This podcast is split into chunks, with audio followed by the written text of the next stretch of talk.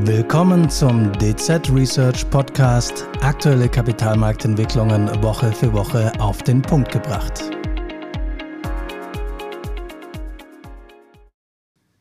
Anfang der 2000er Jahre hat Jim O'Neill, damals Chefökonom von Goldman Sachs, den Begriff der BRIC-Staaten geprägt. Dahinter verbergen sich Brasilien, Russland, Indien und China.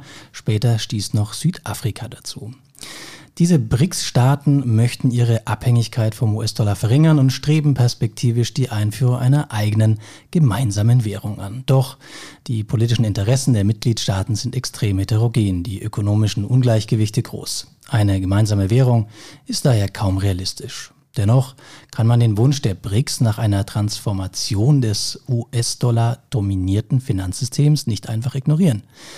Heute wollen wir uns der Frage daher widmen, wie gefährdet ist der Status des US-Dollar als Weltleitwährung? Mein Name ist Christian Lenk, ich bin Senior Rentenmarktstratege für Rates und SSAs und habe heute meine Kollegin Sonja Marten, Leiterin Zins- und Devisenresearch, bei uns im Studio zu Gast. Hallo Sonja.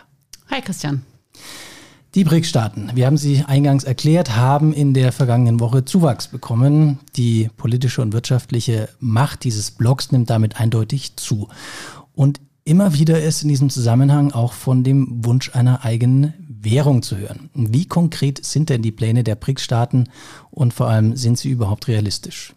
Also tatsächlich gibt es aktuell keine konkreten Pläne. Ähm, Präsident Putin hat äh, Anfang letzter Woche, also in Vorbereitung auf den äh, Gipfel der BRICS-Staaten, nochmal darüber gesprochen. Er ist ein sehr großer Verfechter dieser Idee einer gemeinschaftlichen Währung. Aber man hat den Eindruck, dass die Interessenslagen unter den BRICS hier auch sehr unterschiedlich sind. Die Regierung Südafrikas zum Beispiel hat schon im Vorfeld des äh, Gipfels ausgeschlossen, dass das Thema überhaupt diskutiert wird. Und auch in der Abschlusserklärung findet sich keine Erwähnung einer Gemeinschaftswährung. Also da wird nur darüber gesprochen, dass man sagt, man möchte die Relevanz der, der eigenen Währungen stärken. Aber es wird nicht davon gesprochen, eine gemeinschaftliche Währung einzuführen.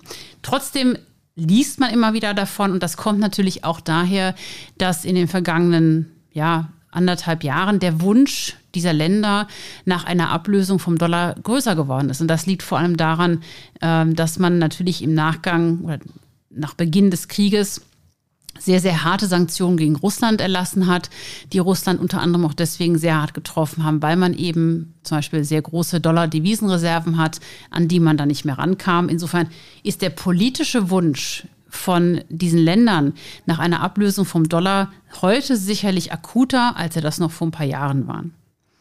Aber die Frage ist ja, wie realistisch ist das? Und ich meine, da muss man sich vielleicht wirklich auch noch mal kurz zurückerinnern, wie schwierig es war, den Euro auf den Weg zu bringen. Da gingen ja Jahre, Jahrzehnte lange Verhandlungen und Diskussionen voraus. Es war extrem schwierig, das umzusetzen, hat sehr, sehr lange gedauert. Und selbst als wir den Euro dann hatten, mit all dem, was uns in Europa ja verbindet, war es trotzdem schwierig. Und hier, wenn man auf die BRICS-Staaten schaut, die jetzt zu elf sind, da sieht man eben, das sind natürlich wahnsinnig unterschiedliche politische Interessen und auch die wirtschaftlichen Ungleichgewichte, die sind ja enorm hoch. Also insofern man kann den Wunsch vielleicht nachvollziehen, aber wenn man mal darauf schaut, auf diese Länder schaut und das Vorhaben an sich schaut, erscheint es mir doch sehr unrealistisch, dass das jemals umgesetzt wird. Gut, das heißt also vielleicht eher kleinere Brötchen backen, denn man kann ja nicht bestreiten, dass es schon seit einiger Zeit immer wieder Meldungen über bilaterale Abkommen zwischen verschiedenen Staaten gibt, die sich einigen, eine andere Währung außer dem Dollar in ihren Handelsbeziehungen zu nutzen, oder? Genau, also das gibt es tatsächlich. Das ist insbesondere in diesem Jahr auch immer mal wieder sehr in den Schlagzeilen zu finden gewesen. Der Irak zum Beispiel äh, erlaubt die Abwicklung im Handel mit, mit Renimbi. Äh, Frankreich und China hatten im März eine größere LNG-Transaktion in auch Renimbi abgewickelt. Es gibt ein Handelsabkommen, relativ neues zwischen Brasilien und China etc. Also diese Meldungen, die füttern natürlich diese Story, dass man versucht, hier vom Dollar wegzukommen. Aber wenn man auf die Fakten guckt, wenn man auf die Daten schaut, dann sieht man eben, dass das wirklich bisher, ja, das ist Kleinvieh. Also zum Beispiel der Dollar dominiert weiterhin absolut im globalen Handel. Also wenn man sich Transaktionen im Außenhandel anschaut, dann ist der Dollar hier extrem dominant. Äh, näher kommt ihm noch der Euro, der halt innerhalb der Eurozone natürlich sehr viel verwendet wird, aber außerhalb der Eurozone ist es absolut Dollar denominiert. Ähm, wenn man sich die SWIFT-Transaktionen anschaut, der Dollar hat hier einen Anteil von knapp 45 Prozent. Ja, der Renminbi hat zugelegt, bleibt aber unter 3 Prozent. Also das ist auch so, dass man sagen muss, von den Daten her im internationalen Handel dominiert der Dollar ganz klar weiterhin das Feld. Und da gibt es auch praktische Probleme. Also zum Beispiel, Russland rechnet seinen Handel, seinen Ölhandel ähm, mit Indien in Rupien ab. Was jetzt dazu führt, dass sich auf den Konten von russischen Ölexporteuren die Rupien äh, türmen und man nicht so richtig weiß, was man damit anfangen soll, denn internationale Banken handeln ja oft nicht mit den Banken in Russland aktuell und die heimischen Firmen können mit Rupien herzlich wenig anfangen. Insofern ist es halt auch nicht immer ganz so einfach, wie man denkt, um den Dollar herumzukommen. Das heißt also, bislang gibt es keine echten Anzeichen, dass wir eine Verschiebung in den Handelsströmen sehen, aber das kann sich ja auch ändern, oder? Ja, das kann sich ändern. Und das ist ja auch das Interessante an der Diskussion wenn man Artikel liest über dieses Thema, dann gibt es meistens, setzt sich das zusammen aus einer ziemlich knalligen Headline, ja, die Ära des Dollars endet, etc., etc. Und im Text merkt man dann, dass die Autoren, wenn sie sich mit der Datenlage befassen, relativ schnell feststellen, es gibt eigentlich keine überzeugenden Beweise dafür, dass hier schon signifikante Verschiebungen stattfinden. Und dann diejenigen, die aber einer Verfechter dieser Idee oder dieser Theorie sind, die sagen dann immer, ja, das kann ja noch kommen. Und das ist natürlich ein Totschlagargument, weil das kann immer kommen. Ähm, aber Tatsache ist, aktuell ist es nicht so, obwohl es ja auch schon seit Jahren immer mal Bestrebungen in diese Richtung geht. Das Problem ist einfach, diese Ablösung vom Dollar, die ist wirklich schwierig. Viele Länder sitzen auf ganz hohen Beständen an US-Dollar, weil sie eben ihre Reserven investiert haben etc. Und das aufzulösen ist einfach sehr schwierig. Und von daher gesehen kann ich immer behaupten, es kann vielleicht irgendwann mal passieren, aber das ist eher eine Glaubensfrage, ehrlicherweise. Ja, und in the long run sind wir alle Ge tot, genau. wie es so schön heißt. ja, jetzt haben wir ja viel über die Vormacht Stellung des Dollars gesprochen, vor allem mit Blick auf den Außenhandel. Aber es gibt ja noch eine weitere Perspektive und die ist vielleicht sogar wichtiger oder zumindest genauso wichtig, nämlich die Rolle des Dollars als Reservewährung. Auch hier gibt es ja immer wieder Spekulationen, dass der Dollar durch andere Währungen abgelöst werden könnte. Ja, das gibt es auch schon relativ lange. Ähm, in den letzten 10, 15 Jahren ist der Anteil der Reserven, die in US-Dollar gehalten werden, gefallen. Also das, wir lagen da mal über 70 Prozent. Aktuell sind es rund 60 Prozent. Ähm, und das beflügelt natürlich auch diese Spekulation, dass der Dollar hier peu à peu abgelöst wird. Allerdings muss man natürlich sagen, als Reservehalter, als Zentralbank ist natürlich die Sicherheit, die Liquidität des Anleihemarktes ganz essentiell. Die Frage ist also, welche Länder oder ja, welche Währungsräume bieten sich überhaupt als Alternative an? Und hier blickt man vielleicht auch auf den Euro. Äh, die EZB hat sicherlich große Pläne diesbezüglich gehabt, als der Euro eingeführt wurde. Tatsache ist aber zum Beispiel, dass der Euro nie wirklich über 20 Prozent hinausgekommen ist. Es gab mal kurze Phasen, da waren wir, glaube ich, mal bei 25 Prozent. Aber der Euro liegt immer in dieser Region 20, 25 Prozent. Und ich sage immer, wenn Zentralbanken global der Meinung wären, sie müssten mehr Euros in ihren Portfolien halten, dann hätten sie das schon längst machen können. Also da sieht man, finde ich, jetzt nicht unbedingt, dass der Dollar hier längerfristig auf einem immer weiter absteigenden Ast ist. Aber wie sieht es denn beispielsweise mit China aus? Renminbi, mhm. ja, also wir stehen ja jetzt noch relativ am Anfang, aber können sich da vielleicht ein Trend herausbilden, dass viele in chinesische, die chinesische Währung wechseln? Also ich glaube, diese Frage wird mir seit mindestens 15 Jahren immer wieder gestellt.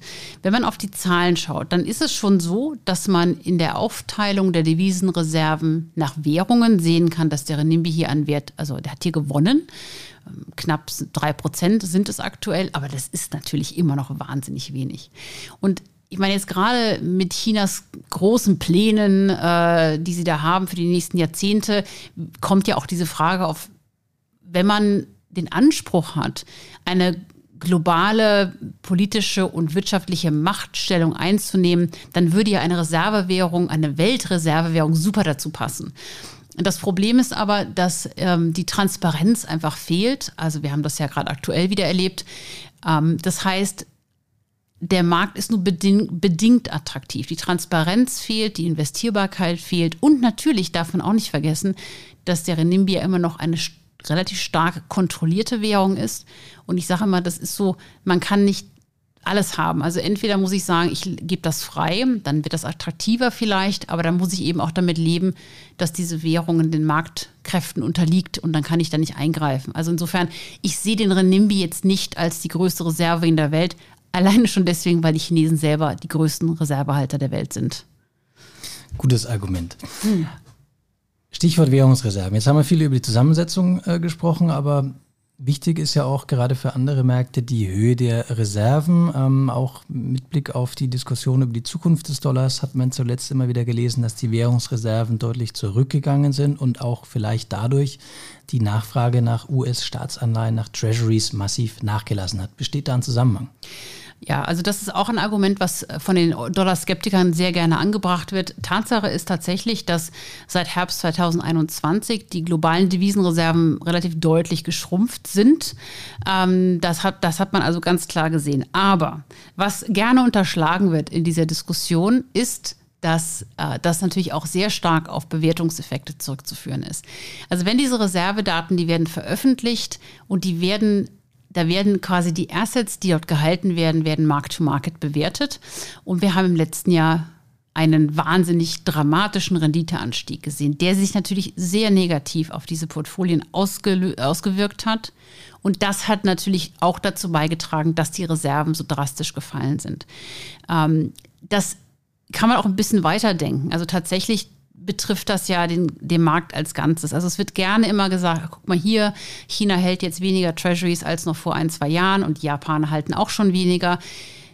Diese Holdingsdaten, also diese Bestandsdaten, die sind enorm verzerrt. Also man muss auf, den, auf die Flow-Daten schauen, also wo man wirklich sieht, was wird gekauft und was verkauft. Und da sieht man, und das überrascht häufig, glaube ich, dass schon 2022 die Nachfrage nach US-Staatsanleihen aus dem Ausland deutlich zugelegt hat und auch in diesem Jahr sehr, sehr stark ist. Also gerade auch das, äh, vielleicht kurz als Anmerkung, gerade aus von Japan kommend, da wird ja immer wieder spekuliert darüber, dass die Japaner jetzt keine Staatsanleihen in den USA mehr kaufen, weil die Renditen möglicherweise in Japan auch mal steigen könnten. Tatsache ist, dass natürlich aktuell es überhaupt keine Evidenz dafür gibt. Es würde auch keinen Sinn machen, äh, wenn ich japanischer Investor bin und glaube, die Renditen Japan steigen irgendwann sprunghaft an, dann ist das jetzt nicht der Zeitpunkt, um einzusteigen. Also Tatsache ist, die Nachfrage nach US Treasuries, nach US-Staatsanleihen, die ist immer noch sehr stark und die Reserven sind auch nicht so stark gefallen durch aktive Verkäufe, wie das unterstellt wird. Also insofern auch da, ich, ich sehe einfach nicht, dass es hier irgendeine Beweislage gibt, die mich dazu führen würde, zu sagen, okay, das war es dann jetzt für den Dollar. Das heißt, summa summarum, der Dollar bleibt dominant und wenn ich die richtig verstehe, tut sich eigentlich auch nicht so viel, zumindest äh, auf Blick, äh, mit Blick auf die äh, kürzere oder jüngere Vergangenheit. Aber wenn wir jetzt mal ganz, ganz weit zurückblicken, ähm, war ja der Dollar nicht immer dominant. Es gab ja auch schon mal eine andere Weltleitwährung, das britische Pfund. Genau, das ist, äh, der Vergleich wird ja auch manchmal gebracht. Also natürlich keiner kann sagen, was in 20, 30, 50 Jahren ist. Das ist mal klar, das hatten wir vorhin schon mal. Ich meine, wenn ich lange noch in die Zukunft denke, ist alles möglich. Aber die, diesen Vergleich zur Ablösung des Weltfinanzsystems vom britischen Pfund zur jetzigen Situation, der hinkt natürlich auch ziemlich. Ich meine, das ist, das ist eine ganz andere, äh, ein ganz anderer Markt, ein ganz anderes Finanzsystem, die Vernetzungen etc. Also man kann das, glaube ich, nicht wirklich vergleichen mit dem, was wir nach dem Zweiten Weltkrieg da erlebt haben. Und von daher gesehen, der, dieser Vergleich hinkt.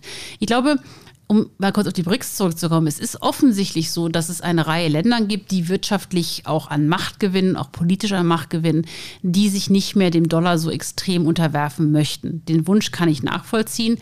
Der Weg aus dieser Dollar-Dominanz heraus ist aber ein sehr schwieriger und es wird dafür in den Ländern, die das machen wollen, eine größere politische Homogenität geben müssen.